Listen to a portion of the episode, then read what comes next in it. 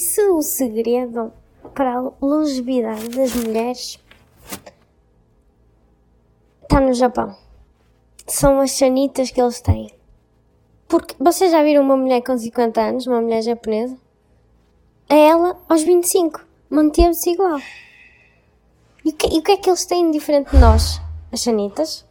Eles têm uma higiene genital à qual nós não temos acesso.